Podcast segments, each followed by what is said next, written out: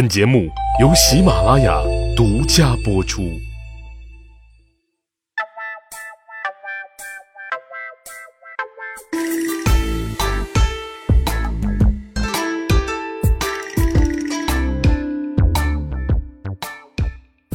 去扒历史，增长见识，密室趣谈，在下大汉。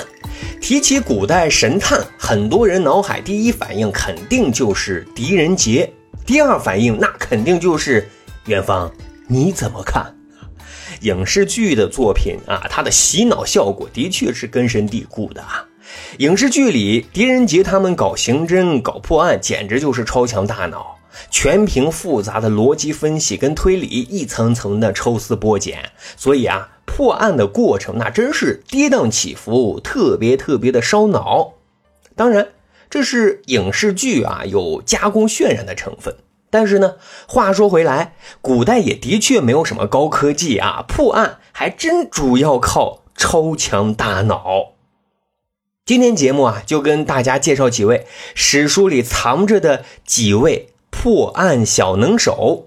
那么，根据《折玉归鉴》的记载啊，在唐垂拱年间，当时皇帝宝座虽然坐的是李旦，但实权啊在他妈武则天的手里啊。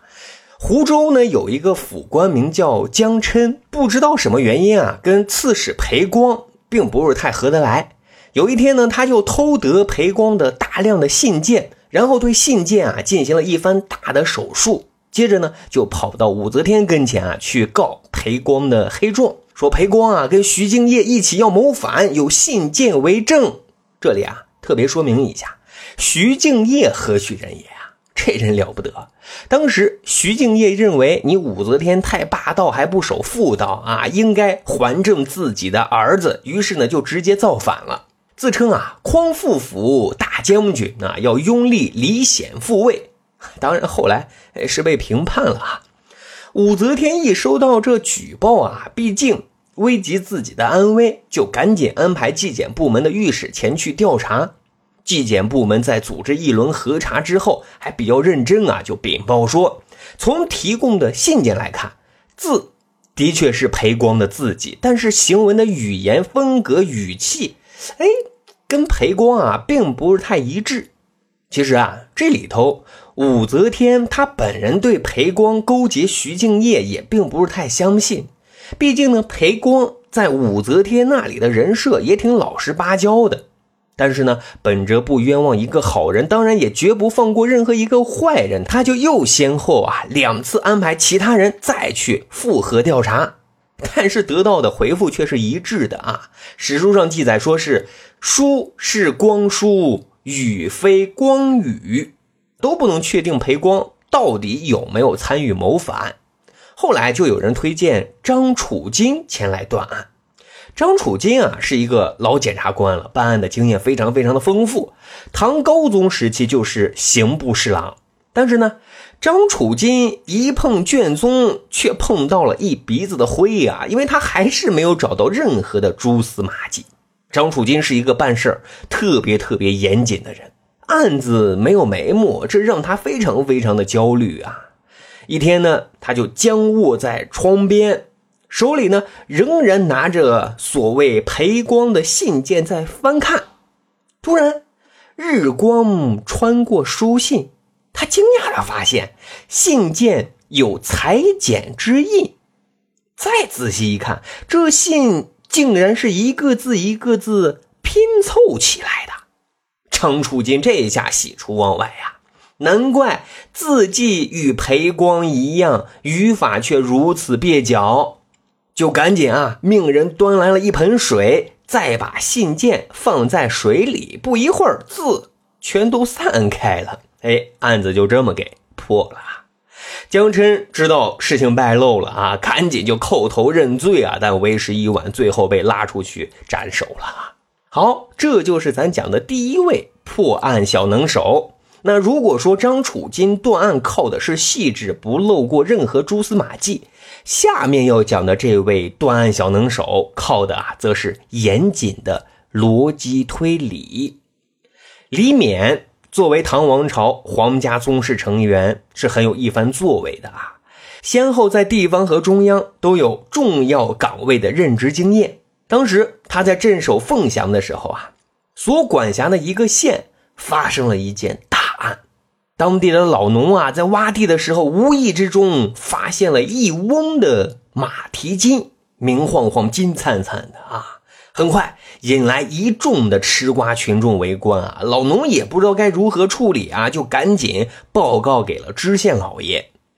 知县老爷为人也很谨慎。啊，听说这么多金子啊，害怕放在简陋的县衙仓库也不安全，就命人啊把金子全都放到了自己的家里。啊，想着先亲自看管，然后再逐级上报，看怎么处理。于是呢，两个老农挑着担子，就把一翁的金子啊抬到了知县老爷家。啊，知县老爷更夸张啊，整晚都没敢睡觉啊，看守着啊这一翁的金子呀。但真是活见鬼啊！第二天打开瓮，里面的金子竟全都变成了土块知县老爷都惊呆了，真是欲哭无泪呀！知县老爷家的门窗完好无损，自己更是什么也没干呀！那可真是光天化日，朗朗乾坤，怎么说没就没了呢？可是。所有人都看见了，是你知县老爷命人把金子放在你自己的家里，并且也只有你县老爷昨晚看守的这一翁的金子呀。现在金子丢了，你知县大老爷那跳进黄河都洗不清了。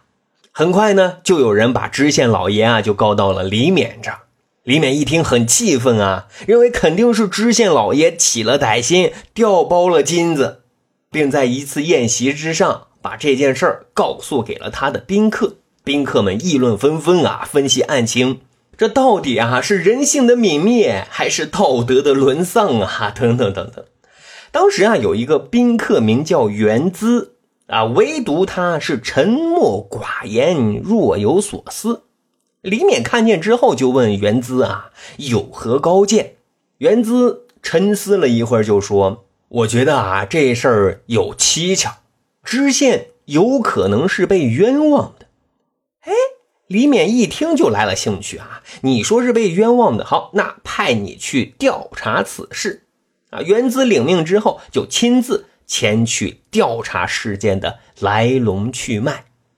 他首先啊，让人把翁抬了过来，然后从翁中发现了二百五十多个土块。然后呢，又命人在市场上寻找到体积大小相同的金块。哎，问题出来了，他只找到了一百来块的金砖，可重量已经达到了三百多斤啊！三百多斤啊，各位，两个农夫怎么能用竹扁担就这么轻而易举的抬动呢？袁资很快就揭开了谜底，证明啊。金子从被发现到抬到知县家前的这一段时间就已经被歹人调换了，因此啊，知县是被冤枉的。啊，虽然说史料并没有记载后续的金子到底有没有被找到，但至少袁资凭借他的善思辨以及严谨的逻辑推理，为知县老爷还了一个清白呀。各位啊，其实所谓的神探断案啊，无论是蛛丝马迹的分析，还是超强的逻辑推理，其实这些都是术，算术的术。但说到底，断案最重要的一条，实际上是科学精神。五代的后晋魏州冠氏县华林僧院有一尊啊铁铸的大佛。这大佛了不得，竟然会说话。刚开始，当地淳朴的乡民都不相信啊，这咋可能呢？可是，当真的去了华林僧院，见到这尊大佛，竟然真听到了佛祖训话的声音，这下可了不得了啊！佛祖显灵会说话啦！哈，那大家可真是口口相传呀，各地信徒纷纷前来参拜。这当然促使寺院啊得到的布施，那可就是不计其数了。这么大的动静那当然也惊动了当地的官府。官府呢就派人前去调查此事。此时呢，有一位名叫张洛的人就主动请缨啊，要协同政府一同调查处理此事。因为他一直认为啊，佛祖会说话，这也太不靠谱了。为了查清这到底是佛祖显灵，还是另有猫腻，张洛呢，首先安排让寺院所有的僧人全都去道场啊，去诵经，不留一个人。而他自己啊，则开展独立的调查，最终竟然发现，在僧人的禅房有一处秘密通道，而这个通道啊，正好可以通往铁柱大佛的身下。原来啊。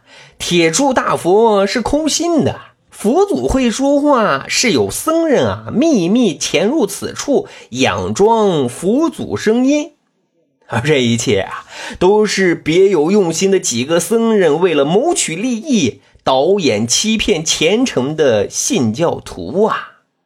哎，这一下水落石出了，张洛呢就藏在大佛底下。然后让人啊把诵经的所有僧人都叫到大佛跟前，然后呢就非常严厉的斥责啊几个鬼迷心窍的带头僧人们的罪行。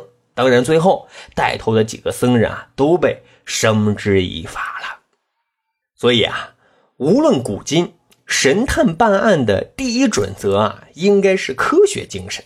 哈，其他手段再先进，思维逻辑再缜密，如果违背这一准则，那可都是南辕北辙、无功而返呀！好，十里铺人民广播电台，长见识、长谈资，这就是咱今天的节目。如果您觉得咱的节目还不错，欢迎大家使用专辑的评分功能，为大汉的密室趣谈打打分，为大汉啊留留言。咱还有一个趣吧历史的小分队，如果您对历史边角料很感兴趣，欢迎大家关注十里铺人民广播电台的公众微信账号，然后回复数字一就可以添加大汉的个人微信。经过简单审核之后啊，大汉就会邀请您进入这个小分队当中，咱就可以谈天谈地聊历史段子。本期节目就这样，感谢收听，下期再会。